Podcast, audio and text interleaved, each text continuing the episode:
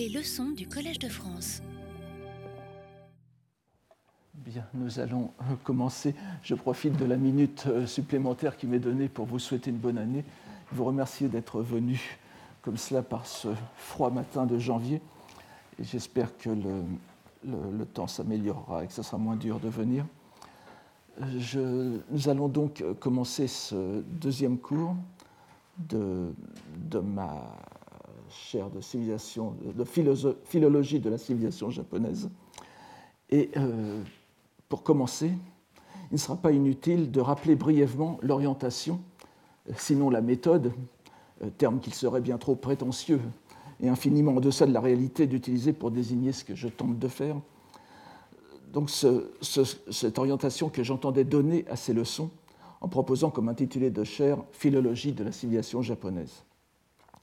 Le maître mot est bien sûr ici celui de philologie, l'un des termes les plus anciens du vocabulaire savant européen, pour lequel, à ma connaissance du moins, il n'existe pas dans les langues non, européennes, et plus spécialement dans celles de l'Extrême-Orient, de traduction satisfaisante, qui fasse justice de l'ensemble de ces nuances, pourtant toutes très importantes. La meilleure preuve en est qu'en essayant de traduire en japonais l'intitulé de ma chaire, je, n'ai pu, pu, tomber que dans la facilité en, donnant comme traduction Nihonbume no philologie ou philologie, selon que ce soit euh, germanophile ou anglophile. Maintenant, c'est plutôt philologie qui prédomine et c'est comme cela que je l'ai fait. Évidemment, tous les autres mots japonais comme bunkengaku euh, ou bien euh, Bunka Gengogaku peut-être serait plus proche, mais ce n'est pas assez établi pour le, donner de façon euh, à être compris par tout le monde. Du grand traité de Martianus Capella, Les Noces de Mercure et de Philologie, rédigé dans le premier tiers du Ve siècle, jusqu'au débat récent autour de la philologie du, futur, relancé par Edward Said, Paul de Man et repris par Sheldon Pollock, le terme a pris les sens les plus divers, qu'il n'est pas dans mon intention d'examiner ici. Il serait trop facile de reprendre la célèbre citation de Nietzsche sur le philologue, sur le philologue en tant que maître de la lecture lente. L'erreur des Slangsamen Lesens. Certes délectable, mais aussi très réaliste, car les textes japonais qui nous arrêteront doivent en effet se lire lentement. Ce ne sont cependant pas les seuls. Comment va alors se manifester ici cet amour de la langue et aussi cet amour du discours qui pourrait être le sens littéral de philologie. On sait que le mot désigne aussi plus généralement l'amour de l'étude, mais on peut estimer que nous en sommes tous pourvus ici, et nous ne nous attardons pas sur ce dernier sens. Comme je l'ai déjà dit ailleurs, cet amour du langage qui nous animera n'est pas d'ordre linguistique. Je le qualifierais plutôt de langagier, pour rester à la manifestation la plus évidente du phénomène. Nous allons nous occuper avant tout d'une relation langagière, celle qui s'engage au temps les plus anciens entre les langues chinoises et japonaises, unies dans une relation de dépendance, dépendance qui est bien sûr celle du japonais à l'égard du chinois, car l'inverse ne s'est observé que pendant une période relativement brève de l'époque contemporaine. Comme on le sait, si nous prenons de façon tout à fait symbolique l'an 400 de notre ère comme la date des débuts de la culture écrite au Japon, comme je, je, ne reviendrai pas sur ces détails, ça nous mènerait trop loin, avec la venue des premiers lettrés dont nous avons conservé les noms en provenance du royaume coréen de Pekche, je, suis désolé, c'est la première fois que j'utilise un PowerPoint de façon systématique. J'espère que je ne vais pas trop euh, faire de bêtises. Euh, cela m'évitera donc d'écrire au tableau les, termes un peu techniques. PECJ, vous voyez, j'ai donné la, translittération coréenne la plus intéressante à mon sens, celle qui a été mise au point par Samuel Martin et qui est maintenant euh, connue sous le nom, je crois, de Yale. Entre parenthèses, la, translittération courante, et puis évidemment Pekche Kudara en japonais. Donc, depuis cette date, donc, une grande partie de l'histoire de la culture et de la langue japonaise sera celle du processus selon lequel la culture continentale, sino-coréenne, va s'implanter dans l'archipel, en y développant des traits qui peu à peu créeront une civilisation suffisamment originale pour être considérée distincte de la culture des origines. Que cette originalité soit véritable mais quels sont les critères d'une vraie originalité Ou supposée L'important pour, notre propos est qu'elle ait été perçue comme telle par les Japonais. Mais la question est de savoir sur quoi s'en fonde la perception. L'opinion courante, au Japon comme en dehors du Japon, l'explique par la rencontre de deux cultures, la continentale, c'est-à-dire la chinoise, passant au début par la péninsule coréenne d'une part, et d'autre part la japonaise, qui aurait préservé d'immémoriales traditions dans quelques textes très anciens, mais aussi dans ses coutumes et religions populaires.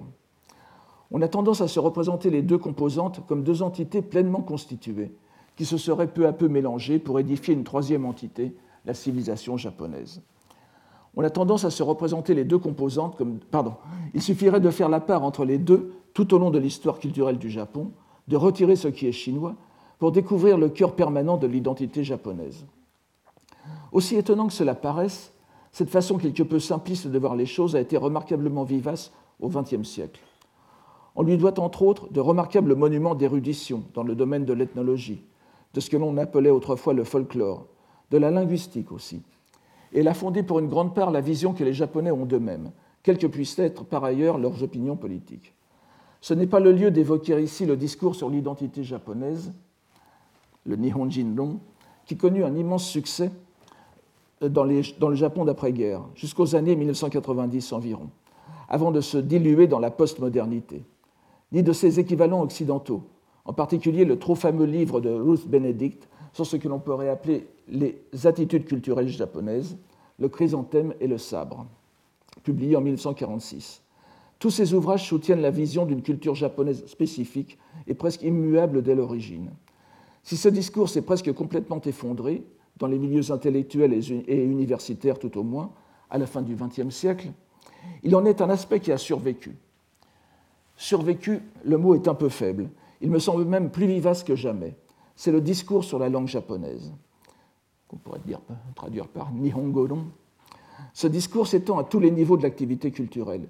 Il est servi autant par la recherche scientifique et académique que par les gens de, lettres, et touche un très vaste public, tout comme naguère les, les écrits sur l'identité japonaise. L'une des plus récentes manifestations depuis quelques années en est la vogue des anthologies de textes à lire à haute voix, publiés avec disques compacts en prime, qui doivent redonner aux Japonais le goût, si l'on peut dire, ou plutôt la sensibilité auditive et orale de leur langue. Le lecteur est en effet invité à lire à haute voix des passages de la littérature, classique ou d'auteurs modernes devenus classiques. Ces dérivations populaires s'appuient sur une interrogation, disons scientifique, plus solide, sur l'origine de la langue japonaise. Question récurrente depuis que la science linguistique occidentale s'est transmise au Japon à la fin du XIXe siècle, elle a reçu des réponses variées sur lesquelles il n'y a pas lieu de nous étendre ici, malgré le très grand intérêt des recherches effrénées qui ont été consacrées et qui se poursuivent encore, peut-être même avec quelques progrès. On pourrait même rappeler que l'origine de cette question n'est pas japonaise. Pour autant que je le sache, l'un des premiers à l'avoir abordée est le grammairien basque espagnol Melchior Oyanguren de Santa Inés, 1688-1747, missionnaire franciscain, qui publia, en 1738 une Arte de la lingua japona, où il définit le japonais comme un dialecte chinois, ayant gardé une plus grande pureté que la langue chinoise du continent. Mais évidemment, l'idée d'une langue japonaise, je, remarque en particulier que cette, euh, euh, Oyanguren était basque, n'est-ce pas? Et dans ses grammaires, il a publié aussi des grammaires du, tagalog. Il, parle beaucoup de comparaison avec le basque, ce qui est peut-être la proto-histoire de, ce phénomène linguistique du XXe siècle, où l'on a très souvent au Japon comparé le japonais et la langue basque, manie qui est revenu après chez les linguistes européens. Bon, maintenant ça s'est complètement effondré aussi, mais enfin. Oyanguren en est certainement le, premier, euh, le précurseur. Mais évidemment, l'idée d'une langue japonaise irréductible à quelque, autre langue étrangère que ce soit, un mystère linguistique analogue au sumérien, au basque, au burushaski, ne pouvait qu'exercer une grande attraction sur les représentations narcissiques qu'un peuple avait de soi. Ce n'est certes pas une spécificité japonaise. On ne lit qu'assez rarement des textes où l'auteur dénigre sa langue au profit d'une autre, encore que cela se trouve et d'ailleurs au Japon peut-être plus qu'ailleurs. Mais ceci est une autre histoire. L'idée de l'unicité du japonais est donc particulièrement séduisante. Du caractère unique du japonais est donc particulièrement séduisante. Mais la quête linguistique des origines du japonais, et donc de langues apparentées, soit sur le vaste continent eurasiatique, soit dans les îles lointaines du Pacifique, avec l'apparence de scientificité dont elle séparait très tôt, a exercé aussi un grand attrait. Les trésors d'érudition qui ont été consacrés à cette question passionnante n'ont pas encore apporté les fruits espérés. L'hypothèse altaïque, qui semblait devoir l'emporter dans les années 70-90 du siècle dernier, paraît maintenant en déroute, ne serait-ce que parce que le concept même de langue altaïque a été remis profondément en question. Cela n'empêche pas la recherche de se poursuivre, mais nous ne devons pas oublier que cette quête des origines, si elle s'est parée de ces 150 dernières années de l'armure universitaire occidentale, est profondément ancrée dans l'histoire de la culture japonaise. En effet, alors qu'il est bien difficile de définir une tradition japonaise complètement indépendante de l'influence chinoise, pour les Japonais, dès le début de leur histoire écrite, l'existence de leur langue comme une entité indépendante de la langue chinoise, de la Chine donc, qu'ils reconnaissaient sans peine comme la mère, la mère des armes, des lettres et des lois, apparaissait comme un donné indéniable et évident, un fait qu'il n'y avait pas lieu de chercher à expliquer tant il était éclatant. J'ai parlé brièvement l'an dernier de l'idée inlassablement répétée tout au long de l'histoire du Japon, selon laquelle la langue du Japon, Yamato Kotoba, ah, je crois que ça commence. Yamato Kotoba, ou Wago, n'était autre que la langue des dieux japonais, des kami. Je n'y reviens donc pas pour l'instant, mais ce fait est pour ainsi dire primordial, car on se souvient que le premier poème japonais, ou en tout cas ce qui nous a été transmis comme le premier poème japonais, attribué au dieu Susanoo no Mikoto, pour naïf qu'il soit dans son expression, suivait en tout point la structure classique du poème japonais, le waka. Cinq vers de 5, 7, 5, 7, 7 pieds, 31 syllabes en tout.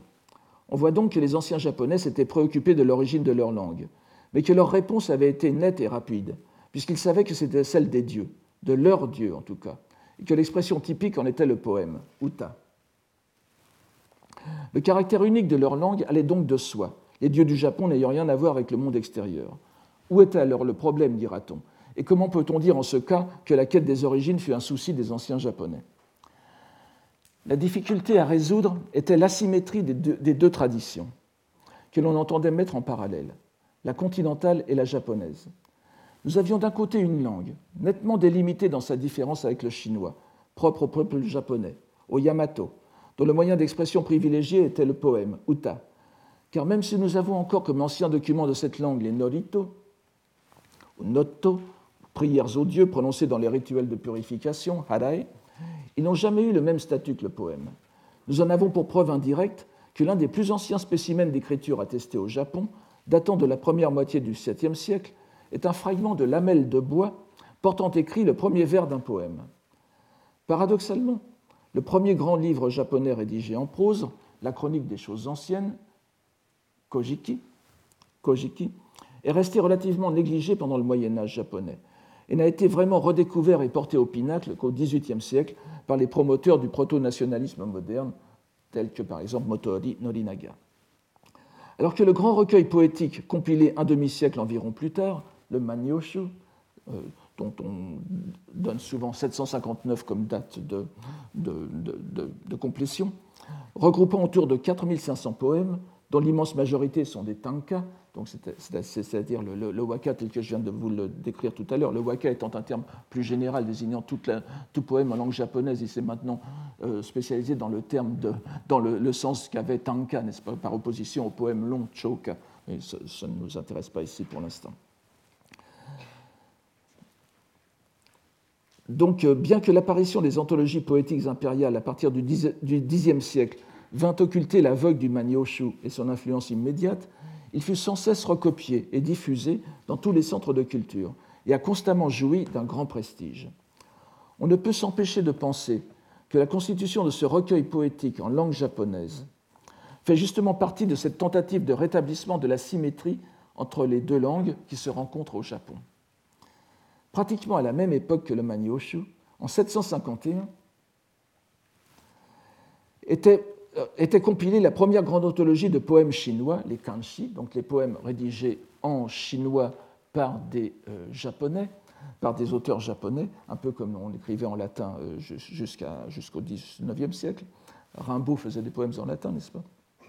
Donc cette première anthologie de, de poèmes d'auteurs japonais, c'est-à-dire le Kaifuso, qu'on pourrait peut-être traduire par les poèmes du souvenir, littéralement les, les, les, les herbes aquatiques, c'est un, une métaphore pour les, poèmes, euh, qui, contiennent, qui, contiennent, qui contiennent dans leur cœur le, style des anciens temps. Donc le Kaifuso, qui recueillait des œuvres rédigées en chinois classique par des lettrés japonais. On ne peut penser que la, que la coïncidence fut fortuite, malgré la différence d'ampleur entre les deux recueils. Celui de langue chinoise, le Kaifuso, donc, avec ses 116 pièces, 120 selon la préface, mais on a perdu 4, dû à 64 auteurs en un seul livre seulement. Je traduis euh, le, mot japonais kan par livre, n'est-ce pas? Tuan en chinois, c'est bien, bien préférable à traduire par fascicule, volume ou je ne sais quoi encore. Les, œuvres classiques occidentales étaient divisées en livres, tout comme les œuvres chinoises et japonaises. Il n'y a pas de raison de prendre un autre, un, autre terme.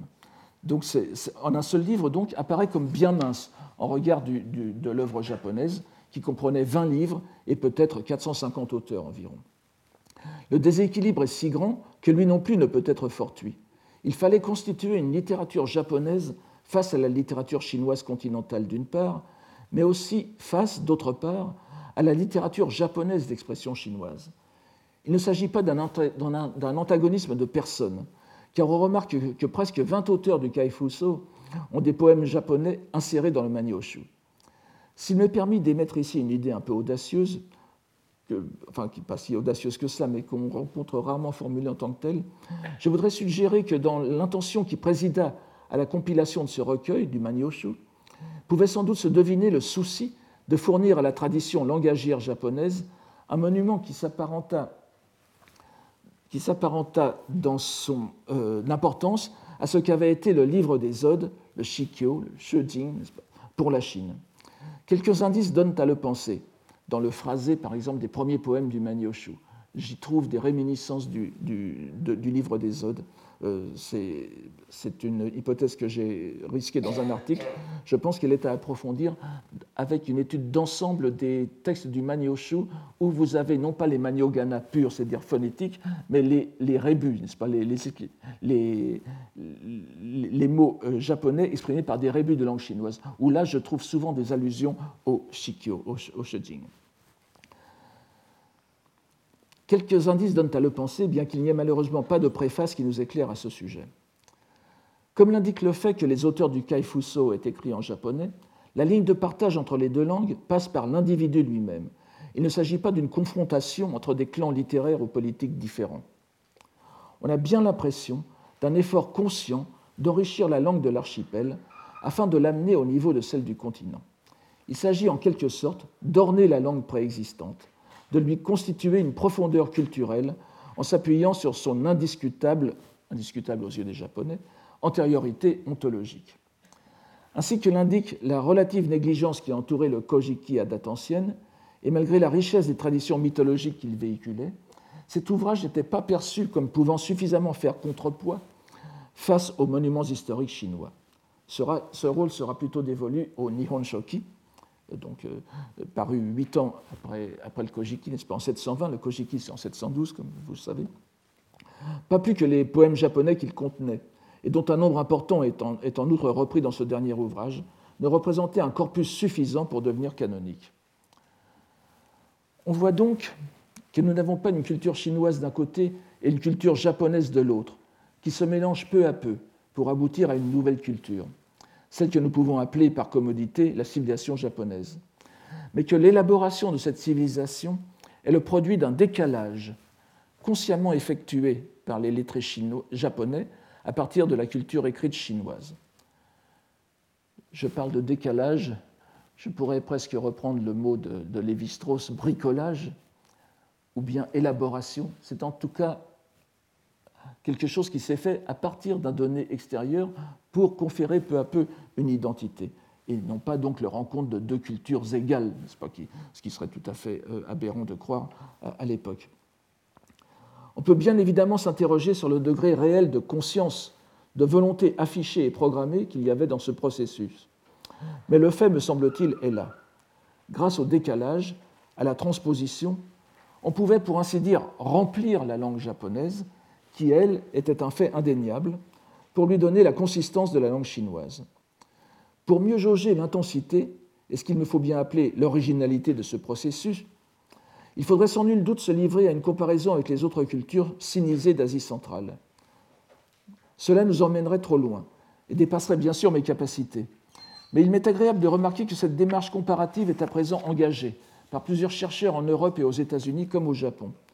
Je me contenterai de souligner ici que pour nous en tenir à l'exemple de la Corée et du Vietnam, il est difficile de nier que si les conditions générales se ressemblent, c'est-à-dire la dissymétrie manifeste des cultures et le donné de la séparation linguistique, c'est-à-dire les, langues autochtones, n'est-ce pas, les résultats sont très différents. Pour le dire d'un mot, le surgissement d'une conscience linguistique et donc identitaire paraît être beaucoup plus tardif et moins systématique dans ces deux pays qu'au Japon même. Disons pour faire court que la littérature coréenne, par exemple, a l'équivalent de Nihon Shoki, mais pas du Kojiki. Cela fait contraste avec la précocité de l'apparition de cette conscience au Japon. Conscience fondée, permettez-moi de le répéter, sur la constatation de l'existence d'une langue japonaise indépendante. Peut-être la meilleure analogie hors du Japon serait-elle à trouver dans la brève civilisation Tangut ou Shishya. Je suis désolé, je ne l'ai pas, pas, mis dans, mes, dans, mon PowerPoint. Shishya, ça s'écrit donc Nishinonatsu, n'est-ce pas? Seika en japonais, qui a fleuri du XIe au XIIIe siècle dans l'ouest de la Chine. Le point commun entre ces deux cultures est l'importance du bouddhisme dans l'élaboration d'une expression langagière particulière et en même temps valorisée. Si nous reprenons l'exemple de la Corée, il est évident, et je crois que ce n'est pas remis en question, que les processus de, transposition linguistique du chinois classique en coréen, en japonais, parce que ce qu'on appelle le kundoku par exemple, est d'origine coréenne. Euh, on a des, documents euh, écrits qui, le montrent. Simplement, les Coréens n'ont pas continué. C'est un procédé qui a été abandonné assez tôt, mais les Japonais l'ont eux perfectionné et euh, porté jusqu'à maintenant. Donc nous avons une nette antériorité de, la culture coréenne dans ce, cas, dans, ce cas, dans ce cas, mais elle a disparu. Pourquoi a-t-elle disparu? Et c'est pour ça que je, parle du bouddhisme. J'ai l'impression, et enfin ça serait à, faire, à démontrer par les coréanisants, les coréanologues, que euh, cette euh, culture de la transposition s'est développée en Corée tant que le bouddhisme a été euh, prépondérant.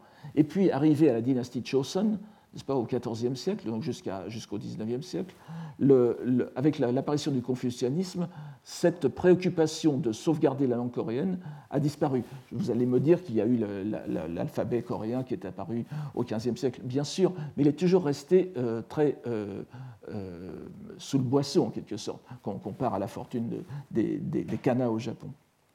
Et ce qui est très amusant de, voir, c'est que les premières manifestations de la littérature coréenne, disons plus ou moins moderne, est apparue à travers des traductions de textes bouddhiques. C'est pour cela que nous, pourrons revenir là-dessus dans un autre cadre, je pense. Le bouddhisme procurait en effet un cadre de pensée permettant de situer les deux cultures dans un rapport certes hiérarchisé, mais dans lequel l'expression japonaise trouvait sa pleine justification et son indépendance. En particulier, le dogme des deux vérités, l'absolu et la phénoménale, je ne l'ai pas porté ici, je le remettrai dans les prochains, cours, ne vous inquiétez pas, nous en reparlerons. Donc le, dogme de la, vérité absolue et la vérité absolue euh, phénoménale, n'est-ce pas, c'est-à-dire Nitai, Shintai et Zokutai en japonais. Donc la première, l'absolu, étant le domaine transcendantal de Bouddha et de l'état délivré du monde, la seconde décrivant notre condition terrestre, et donc pour les Japonais leur existence en tant que peuple, permettait de faire de la dimension japonaise un domaine à la fois indépendant et lié ontologiquement à ce dont il était l'ombre ou la transposition. Ce qui se jouait dans l'espace japonais était le parallèle adapté au phénoménal de ce qui existait dans une dimension supérieure. Nous avons vu l'an dernier que le nom même de l'écriture syllabique japonaise, les kana, ou lettres provisoires, parfaitement adapté à la phonétique japonaise, tout en étant dérivé des vrais caractères que sont les caractères chinois, mana, je ne reviens pas là-dessus, reflétait le dogme des deux vérités bouddhiques. En même temps, la confrontation des deux langues chinoises et japonaises était médiatisée par un autre élément bouddhique, la langue de l'Inde, c'est-à-dire le, sanskrit, euh, puisque ce n'est qu'en sanskrit que les textes indiens euh, ont pénétré au Japon et la langue de lingue et son écriture, l'écriture brahmique, les bonji, n'est-ce pas Je vous donnerai les caractères la prochaine fois. Les bonji, dont le, caractère à la fois alphabétique et syllabique Vous savez que les, les, bonji, donc la langue brahmique, reflète le, système général de l'écriture indienne, qu'il soit du nord ou du sud. C'est-à-dire que ce n'est pas un alphabet à part entière, c'est à la fois un alphabet et un syllabaire. Les, historiens de l'écriture ont un terme technique pour ça, ils l'appellent abugida. Vous avez l'alphabet d'un côté, l'abugida de l'autre. L'abugida, c'est le nom éthiopien de l'alphabet qui reprend à peu près le principe de la Devanagari, de l'écriture indienne. C'est-à-dire que vous avez on a bien, on a bien euh, défini les consonnes, n'est-ce pas K, euh, K, K, etc., K, Cha, etc. Mais la consonne ne peut s'exprimer toute seule. Elle est toujours, elle est toujours accompagnée d'une voyelle, ce qui est exactement le principe du syllabaire japonais. Pour le Japon, qui est une langue syllabique, comme vous le savez, c'est-à-dire une langue à syllabes ouvertes, toutes les, toutes les syllabes étant composées soit d'une voyelle, soit d'une consonne plus voyelle, la, la consonne finale N, N n'étant qu'un relativement récente, le, syllabaire était parfaitement adapté. Donc, ces bonji apportaient aux Japonais un modèle prestigieux, puisque bouddhique, et qui pouvait mettre l'écriture locale au niveau de la langue même du Bouddha par-dessus le modèle chinois. Ainsi bouddhisée, la langue des dieux japonais permettait dans le même mouvement de bouddhiser aussi les dieux japonais eux-mêmes. C'est ce que nous verrons au cours de cette année. Nous la consacrerons donc cette année à l'étude d'une catégorie de poèmes japonais regroupés sous une appellation bien définie, le chant des divinités. Ces divinités sont celles que nous qualifierons par commodité, bien sûr, d'autochtones, c'est-à-dire les kami euh, du Japon. Autochtones, c'est pas? C'est un mot qui est maintenant, euh, semble-t-il, remis en question, mais euh, encore une fois, nous partons des représentations japonaises. Dans quelle mesure le mot kami même était-il est autochtone? Cela, on ne sait pas. Vous savez qu'au XIXe siècle, on a beaucoup parlé du rapprochement entre le, mot japonais kami, qui voulait dire Dieu, et le, le mot euh, ainu, kamui, kamui euh, qui euh, qui voulait dire euh, le, dieu en, en, en, Aïnou. Vous savez, les Aïnous, donc, ce sont cette population euh, très ancienne qui était autrefois dans le nord du, Honshu et qui sont maintenant réfugiés dans le Hokkaido. Le, mot Kamui en, en malheureusement, désigne à la fois le dieu et l'ours. Alors, euh, l'ours est en, même temps, évidemment, vous savez le, grand rôle que joue l'ours dans la, dans, la, dans la, religion euh, Ainu, les, rituels Ainu. Euh, mais évidemment, vous, verrez, vous, voyez tout de suite que Kamui, voulant dire ours, semble très proche d'un autre mot, du mot japonais pour ours, qui est kuma. Et d'un autre côté, il semble que les linguistes actuels semblent plutôt considérer le mot euh, kamui comme une empreinte, comme, un emprunt du, de, de venant du japonais. Alors c'est une, une, donc une discussion qui pas, euh, qui est loin d'être euh, résolue. Peut-être qu'il y a une contamination, comme on dirait, entre deux mots ainu, un, un, mot ainu signifiant ours et le mot japonais euh, Camille. D'un autre côté, vous connaissez tous la vieille euh, étymologie que l'on a aussi, qui était déjà populaire au Japon et qui a été très souvent répétée depuis le, le, 19e et le 20e siècle, avec Kami supérieur, n'est-ce pas, ce qui est au-dessus, le, contraire de Shimo. Et donc les, dieux sont ceux qui ont, sont au-dessus. Là aussi, il y a des, raisons philologiques très euh, sûres qui indiquent que ce n'est pas vrai. Je ne vais pas entrer dans les détails. Vous savez que dans, le japonais ancien, dans l'écriture japonaise ancienne, il y avait deux séries de, signes, ce qu'on appelle les séries ko et les séries otsu, euh, qui sont maintenant homophones en japonais moderne, mais qui semblent avoir, avoir eu des euh, prononciations différentes à l'époque ancienne. Euh, malheureusement, kami au-dessus et kami Dieu appartiennent à le mot mi euh, appartient à deux séries différentes. Donc ils étaient différenciés à date ancienne, ce qui euh, balaye d'un coup cette, euh, cette, étymologie, ce rapprochement. Mais tout cela est, loin d'être éclairci. Je ne vous parlerai pas des relations possibles avec les langues continentales, elles, elles me semblent vraiment farfelues pour l'instant. Les poèmes sur lesquels nous nous attarderons le plus longuement sont ceux réunis dans les anthologies impériales. On se rappelle que ces anthologies, au nombre de 21, Chokusenshu, vous, vous, verrez le, terme un peu plus loin. On se rappelle que ces anthologies, au nombre de 21, furent compilées du Xe au XVe siècle et qu'elle représente la source la plus commode pour suivre le développement des genres poétiques et l'évolution des styles, en même temps que des idées qui présidaient à ces compositions. Au fur et à mesure de leurs compilations successives, les poèmes dédiés aux divinités virent leur place se faire plus importante, au point d'en arriver à constituer une rubrique indépendante, Bouddhaté, qui vint s'ajouter à celle qui existait déjà dès la première anthologie, le Kokin Wakashu, les poèmes de jadis et d'aujourd'hui, réalisés entre 905 et 920, et ces rubriques étant au nombre d'une vingtaine. Ainsi, la rubrique des dieux en vint à clore les grands recueils poétiques impériaux, rivalisant pour l'attribution de cette place d'honneur avec la rubrique dite de la doctrine bouddhique, laquelle finit par donner son nom à tout un genre de la poésie japonaise. Le nom de la rubrique des dieux mérite l'attention. Elle est désignée d'un terme sino-japonais, jingika, qu'on lit aussi jingi no uta. Il s'agit donc d'une appellation d'origine chinoise, que l'on traduirait euh, littéralement en cette langue, en chinois, par chant des shen et des chi, n'est-ce pas?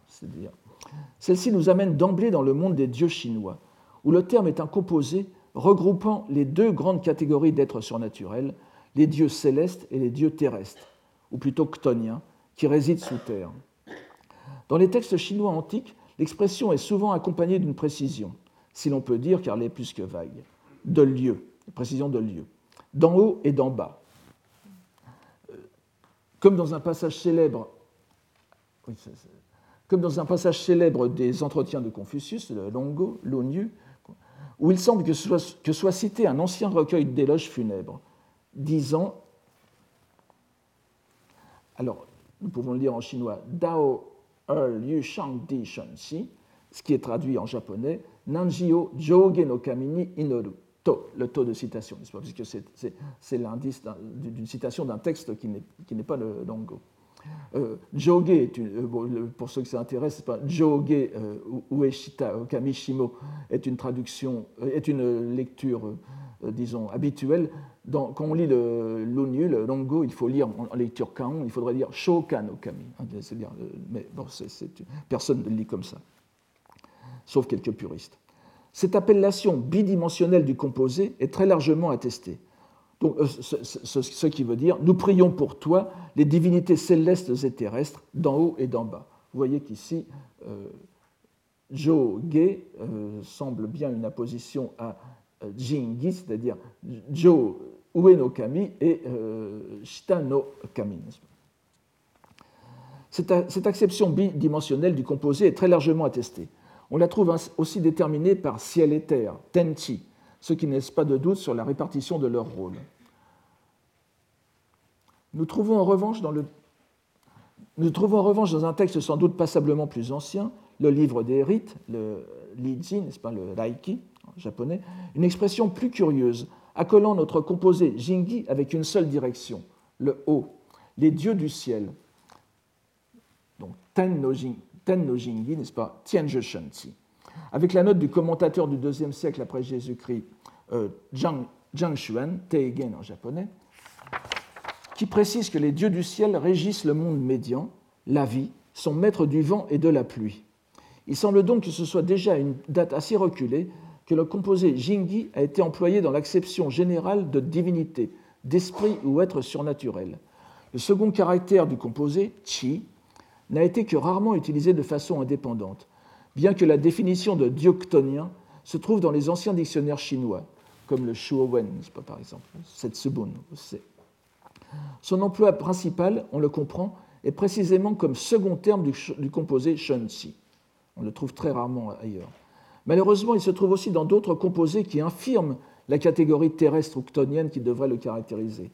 Ainsi, dans Yuchi, dieu de la pluie, Amagami en quelque sorte, sans compter qu'il peut aussi signifier les dieux en général.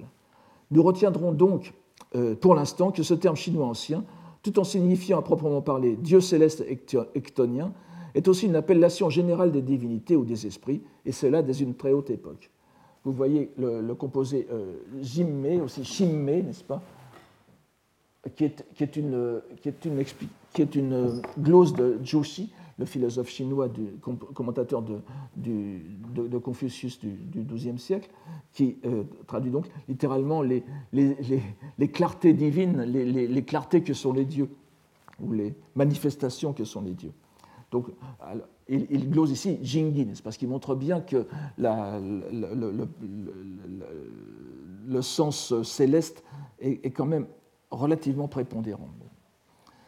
Que devient ce composé d'usage antique en Chine, ainsi que nous venons de le voir, une fois qu'il est passé au Japon? Comme on peut s'y attendre, l'introduction dans l'usage littéraire japonais d'un terme qui plonge ses racines aussi profondément dans les représentations religieuses chinoises n'a pas été sans l'orienter vers de nouveaux horizons. Il ne pouvait que subir un processus d'adaptation au milieu qui le recevait, tout en gardant bien évidemment la même apparence extérieure, identique donc à son expression chinoise. Le même mot ne désignait plus tout à fait la même chose. Pour être plus précis, nous nous retrouvons ici devant le phénomène qui nous est sans doute plus familier depuis l'an dernier, où tout terme chinois introduit au Japon doit être considéré au moins sous deux angles différents. Tout d'abord dans le sens que l'on pourrait appeler puriste ou assimilationniste, c'est-à-dire relevant de l'effort japonais d'adapter à la vision chinoise et à l'expression chinoise les réalités propres à l'archipel, mais ensuite, voire en même temps, dans le gauchissement qui se produit inévitablement à mesure que l'adéquation entre le terme chinois et la réalité japonaise qu'il désigne est remise en question. Non pas à la suite d'une démarche, consciente, mais à la suite du décalage produit par l'usage. L'une des causes actives, et sans doute la principale, de ce décalage est bien sûr le processus langagier fondamental que nous connaissons bien, la double lecture phonétique d'une part et explicative de l'autre, c'est-à-dire ondoku, kundoku. Il convient de préciser, de repréciser. Alors, ondoku, n'est-ce pas Je pense que tout le monde sait. C'est donc l'approximation la, euh, japonaise de la prononciation continentale chinoise. À l'origine, c'était certainement la prononciation qui était en vigueur dans la péninsule coréenne. Puis euh, ensuite, euh, on, a essayé de s'adapter davantage à la prononciation chinoise-chinoise, continentale de la Chine des Tang et le kundoku, la lecture explicative, c'est-à-dire la, transposition en japonais des termes chinois par un jeu tout à fait, je, dirais presque arbitraire de, de, correspondance entre tel caractère chinois et tel mot japonais. Le plus connu, par exemple, san, n'est-ce pas San, yama, etc. Mais c'est le moteur même par lequel cette transposition va s'établir euh, du point de vue culturel aussi. Il convient de repréciser à ce sujet que la coexistence de ces deux lectures est pour ainsi dire cumulative. L'une ne remplace pas l'autre, pas plus qu'elle ne l'affaiblit. Nous dirons plutôt qu'elles offrent la possibilité soit de prolonger l'indécence dans la direction dont il relève par nature, par exemple prendre le composé Jingyi dans son sens purement chinois et le considérer dans son contexte chinois, ou ne considérer que son sens japonais et s'en tenir à la réalité immédiate de proximité, pour ainsi dire, en ne tenant plus compte du sens d'origine. Mais soit aussi de laisser subsister en pleine conscience cette double dimension, et non seulement la laisser subsister, mais la déployer pleinement dans toute sa richesse, en la hiérarchisant selon le procédé que nous retrouvons constamment dans la, relation langagière sino-japonaise. Les plus anciens usages du composé jingi au Japon appartiennent au domaine politique. Nous remarquerons aussi que le terme apparaît comme partie d'un composé plus ample, de trois caractères.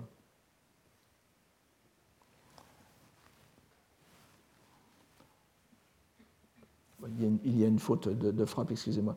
Par, exemple, euh, dans, le, mot, euh, tout spécialement dans le mot Jingikan, Jingi, n'est-ce pas, pas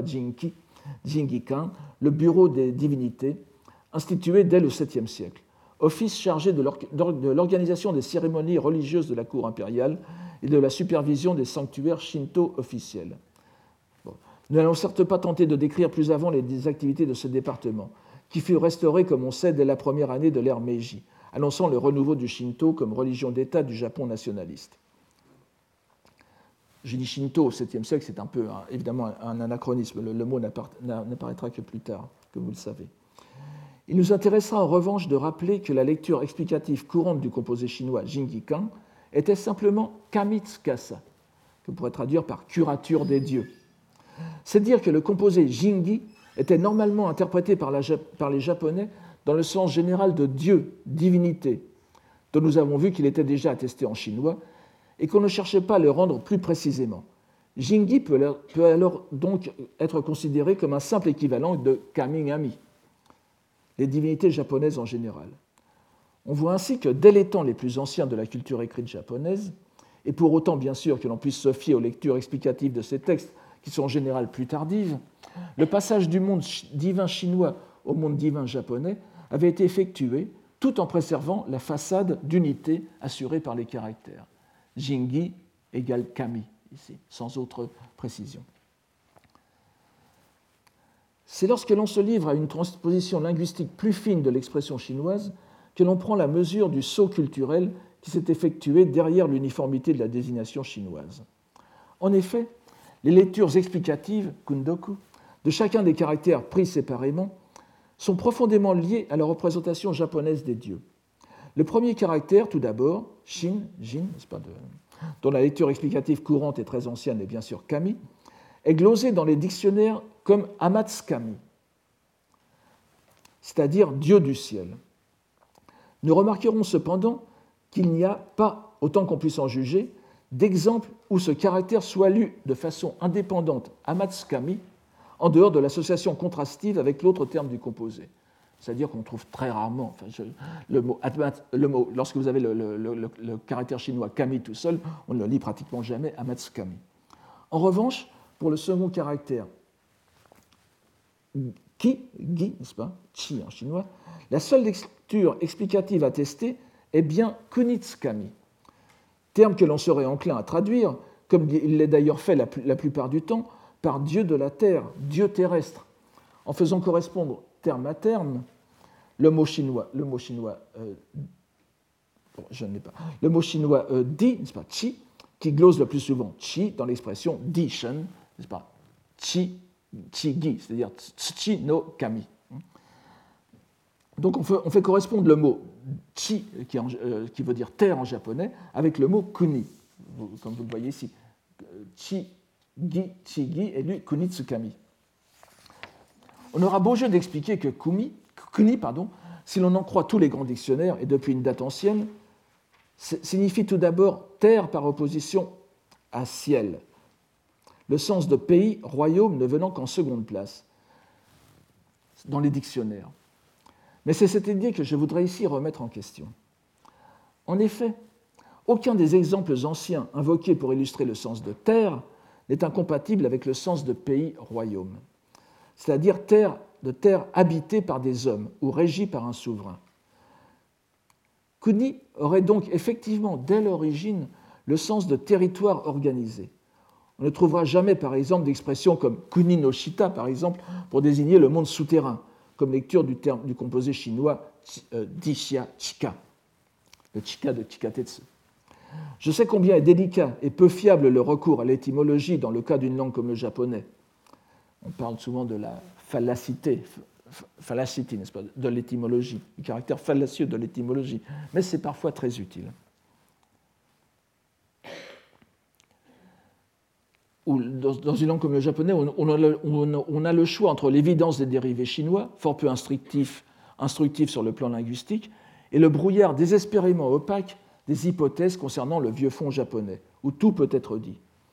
Mais dans le cas de Kni, les différentes suggestions chinoises et extra-chinoises pour l'étymologie vont euh, toutes dans le même sens, à savoir la dimension humaine, voire administrative du terme. En effet, les partisans de l'hypothèse altaïque, dont je vous ai dit euh, tout à l'heure qu'on n'y croyait plus guère, mais euh, c'est intéressant, vous allez voir pourquoi, vont chercher un, vieux terme vieux turc, elgun, signifiant, signifiant peuple ou royaume, qu'il semble vouloir décomposer en L d'un côté et Kun ou Gun de l'autre. D'autres altaïstes vont chercher le mongol Run, terme moderne remontant au, classique, au mongol classique Rumun et signifiant simplement homme. Je passe sur d'autres affiliations moins convaincantes.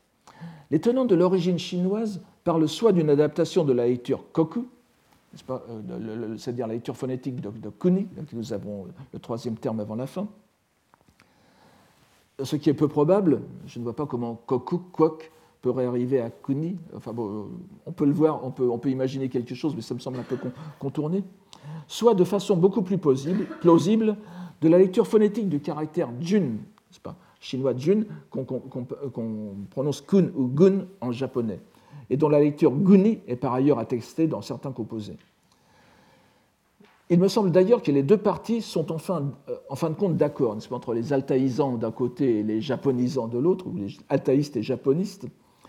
Si l'on admet que le mot vieux turc, ouïghour, n'est-ce pas, paraît-il, c'est-à-dire la partie du peuple turc le plus proche de, la Chine, de, la, zone culturelle chinoise, est en réalité composé d'un terme turc, le premier, el, euh, prononcé il en, moderne, n'est-ce pas, c'est-à-dire la province, et d'un terme chinois, notre notre composé japonais gun. Il, il, gun est en réalité il plus gun, pas ce qui réduit à néant l'hypothèse altaïque de, ce terme. Donc, ce sont donc deux synonymes de langues différentes juxtaposées, procédé qui se trouve assez souvent en turc ancien, si j'en crois les exemples tirés du vocabulaire bouddhique. On voit ainsi que les kunitskami japonais ne peuvent être assimilés à des dieux chtoniens mais qu'ils sont pour ainsi dire de surface, représentant les forces surnaturelles au contact des hommes. Il faut rappeler que dans le mythe bien connu du couple primordial Izanaki et Izanami, représentant la septième génération des dieux célestes, Amatsukami, c'est de leur union que naissent d'abord les îles qui forment l'archipel japonais, puis la multitude des divinités qui président non seulement aux différents phénomènes naturels comme l'eau, la pluie, l'orage, le vent, les forêts, les montagnes, mais aussi aux constructions humaines que sont les routes, et à l'instrument culturel par excellence qui est le feu, le dernier né du couple.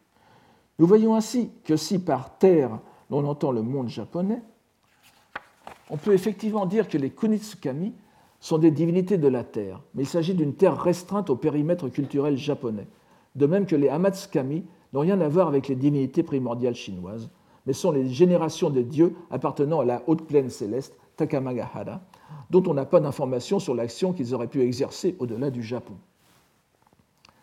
Les relations généalogiques entre les divinités japonaises sont très euh, compliquées, et nous ne pouvons les approfondir ici.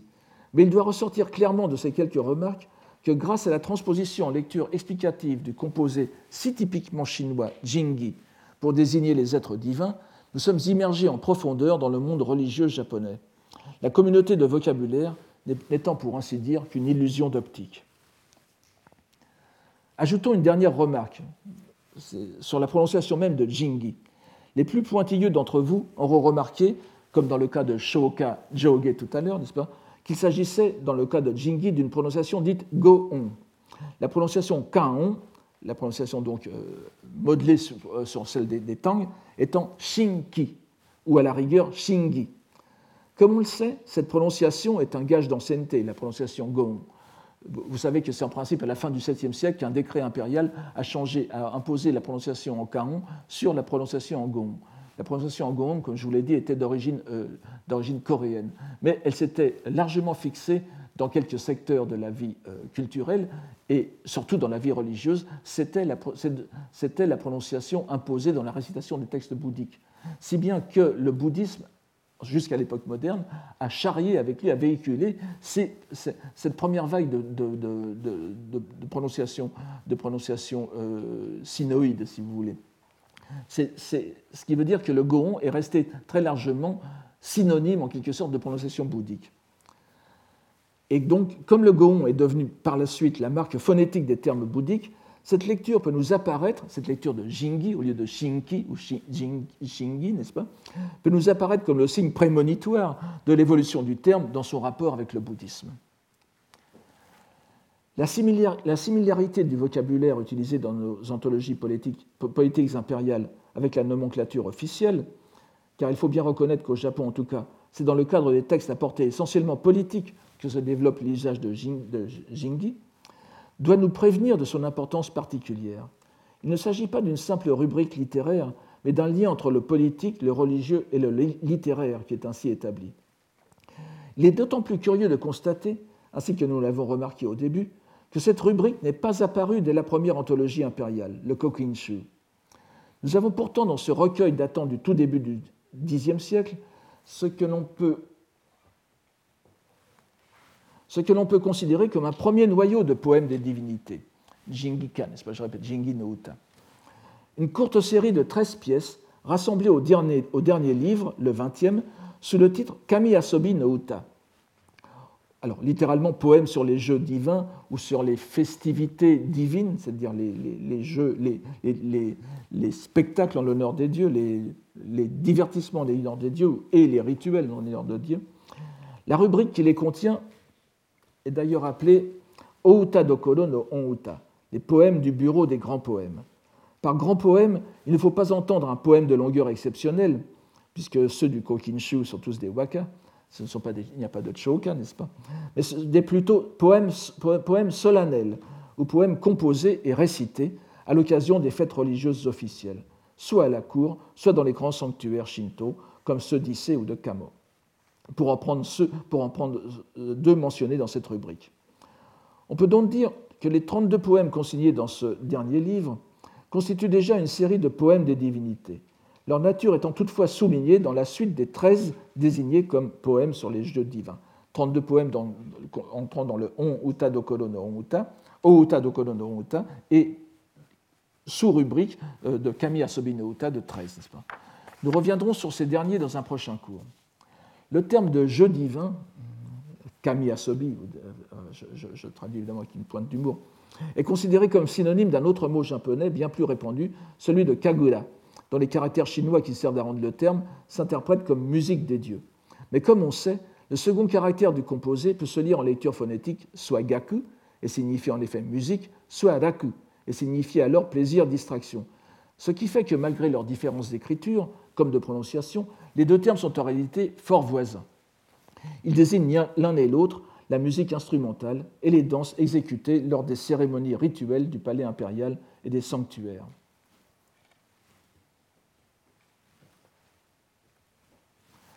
La proximité de ce vocabulaire explique que, alors que nous, avons, nous n'avons dans la seconde, la deuxième anthologie officielle, qui est le Gosenshu, Gosen, euh, le, Gosenshu, Gosen Wakashu, on peut laisser tomber Waka à chaque fois, n'est-ce pas, dans, ces titres d'anthologie, datant de la moitié du Xe siècle, le, Gosenshu, donc, aucune rubrique ne, soit consacrée aux dieux japonais. Il y a évidemment des poèmes qui peuvent en relever, mais il n'y a pas de rubrique spécifique à, ce sujet. Nous trouvons en revanche dans la troisième anthologie, dite, alors je, reprends le terme de glanage, n'est-ce pas, qui, est euh, euh, courant en anglais, le shuishu, shui wakashu. Et pourquoi euh, faut-il reprendre ce terme de glanage? Comme vous le savez peut-être depuis l'année dernière en tout cas, il ne faut jamais, il ne faut jamais sous-estimer la l'influence qu'ont les textes bouddhiques doctrinaux sur ces lettrés de, l'époque de Heian. elle, est, très forte, n'est-ce pas? Et vous le savez peut-être, comme le rappelait déjà Ivan Morris, je me cache toujours derrière son autorité pour vous montrer que ce n'est pas une idée fixe de ma part, mais à l'époque de Heian, les doctrines de l'école Tendai étaient très importantes. Et comme vous le savez peut-être aussi, l'une des caractéristiques de l'école de, Tendai, c'était de, diviser les doctrines, la, vie du Bouddha en cinq périodes correspondant à cinq classes de doctrines. La dernière période étant évidemment ce qu'on appelait les cinq périodes, donc Goji, n'est-ce pas euh, Itsusu no Toki. La cinquième période étant la période du lotus. Mais euh, ce n'est pas, pas, seulement la période du lotus, c'est la période du lotus et du Sutra du Nirvana, c'est-à-dire Hokke Nehanji. On l'appelle à la fois période du lotus et du nirvana. Parce qu'évidemment, il y avait un donné historique, enfin un donné historique de la vie du Bouddha. Le sutra du nirvana était le dernier, était le dernier était le dernier, euh, le, dernier sutra prêché par le Bouddha. Il fallait donc bien le mettre dans, ce classement chronologique. Or, comment appelle-t-on le sutra du nirvana dans la doctrine euh, Tendai? On l'appelle justement sutra de glanage, c'est-à-dire avec ce même terme ju euh, qui est ici, hirou, n'est-ce pas? C'est-à-dire le sutra qui va sauver ceux qui n'ont pas réussi à profiter entièrement de la de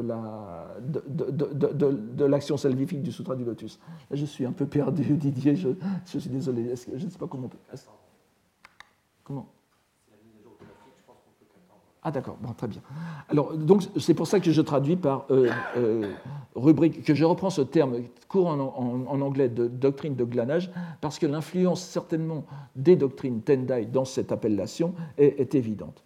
C'est-à-dire, donc, on ramasse ce qui a échappé au Kokinshu et, au, Gosenshu. Donc, ce, ce Shuishu date, euh, du tout début du XIe siècle, vers 1010, ah, au livre 10, en plein milieu de l'ouvrage, donc, puisqu'il comprend 20 livres aussi, entre la rubrique des miscellanées, Zoka, euh, Kusagusa no Uta, et la rubrique des amours, Koi no Uta, une rubrique Kagura Uta, ou poème de Kagura, qui comprend 45 pièces. Dans l'autologie suivante, la quatrième, ah, je pense que ça va repartir. Dans l'anthologie suivante, la, la quatrième, le Goshuishu,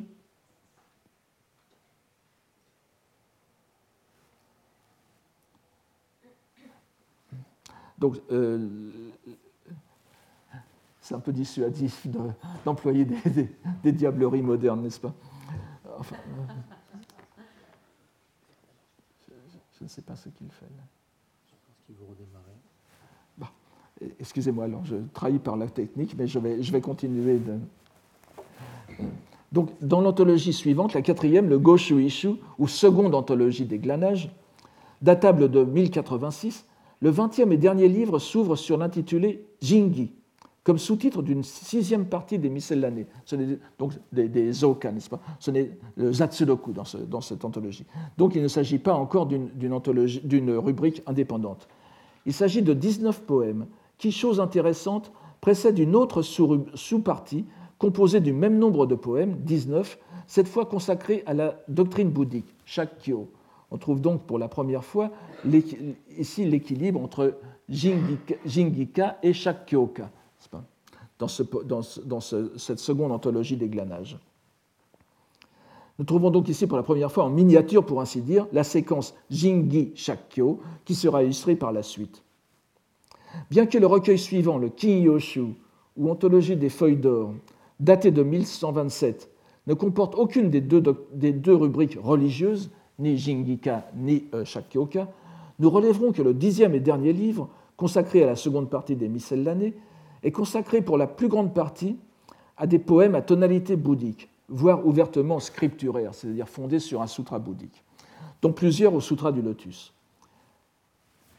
Je crois que je vais pouvoir repartir.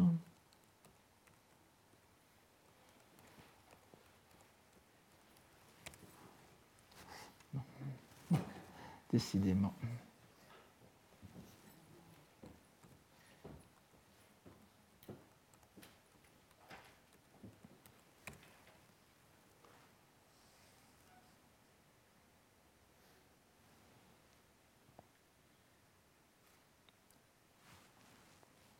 La même situation se retrouve à bien moindre échelle dans le sixième recueil, l'Anthologie des fleurs rhétoriques, Shikashu, 1151, le plus court des recueils officiels qui ne, comporte que 411 poèmes, où l'on trouve au second livre des Miscellanées, au livre 10, quelques poèmes bouddhiques, quelques-uns seulement.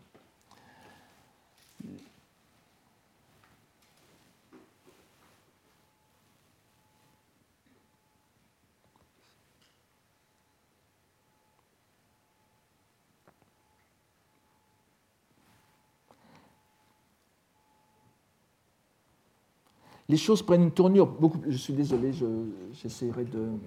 ça, va là, il est parti.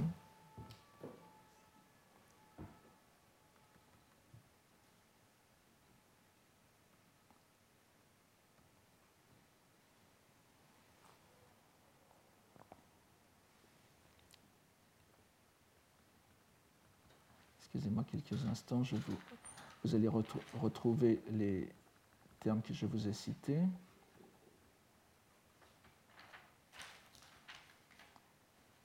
Donc voici les. Donc les choses prennent une tournure euh, beaucoup plus remarquable. Avec, donc voici le Shikashu, n'est-ce pas, de, de, 1151, qui, qui, ne nous concerne pas d'ailleurs. Les choses prennent une tournure beaucoup plus remarquable avec les deux recueils qui devraient nous occuper essentiellement cette année. Tout d'abord, ce que je pourrais traduire par l'anthologie poétique d'un millénaire, ou du millénaire, du millénium si vous préférez, le Senzai Wakashu, le dernier recueil de l'âge de Heian, daté de 1187 ou 1188, et regroupant 1288, 1288 poèmes en 20 livres. Nous y avons pour la première fois tout un livre, le 19e, consacré aux poèmes à thème bouddhique, 54 en tout, et intitulé Shakkyoka. Alors que le livre final, intitulé Jingika, présente 33 poèmes ayant pour thème les divinités japonaises. Donc 54 Shakkyoka, 33 Jingika, et dans l'ordre Shakkyoka Jingika. Il est curieux de voir que le recueil suivant, l'illustre Shinko Kinshu, ou Nouvelle anthologie des poèmes antiques et modernes, daté de 1216, la plus vaste de toutes les anthologies officielles, avec ses presque 2000 poèmes, intervertit l'ordre du recueil précédent. Le livre 19 est consacré aux dieux, avec 65 pièces, et le livre 20 au bouddhisme, avec 153 poèmes. La disproportion entre les deux nombres est éloquente, si on la compare avec le rapport du recueil précédent. Le report du bouddhisme au dernier livre, comme aboutissement de tout le recueil, et, couronnement du livre sur les dieux, donc chaque kyoka au-dessus du, euh, du, Jingika, l'est tout autant. Cette disposition du Shinko Kinshu ne sera pas forcément suivie dans les recueils qui vont suivre. Certains intervertiront à nouveau l'ordre entre dieux et Bouddha, c'est-à-dire qu'on trouvera souvent des recueils finissant par Jingika. D'autres négligeront ces deux rubriques. Il n'y a, a, plus de, ni, ni, Jingika ni Shakyoka. Cette anthologie, le, le Shinko Kinshu, donc, la première de l'époque de Kamakura, mais nous pourrions aussi bien la considérer de façon tout à fait justifiée comme la dernière de Heian, marque à mes yeux l'aboutissement d'un processus d'assimilation des dieux japonais au bouddhisme, traduit dans le domaine littéraire et langagier. C'est selon cette perspective, philologique par excellence, que nous entreprendrons cette année d'examiner l'évolution des poèmes sur les divinités japonaises. Je suis désolé d'avoir perdu du temps à cause de la technique et je vous donne rendez-vous la semaine prochaine. Merci beaucoup. Retrouvez tous les contenus du Collège de France sur www.colège-2-france.fr.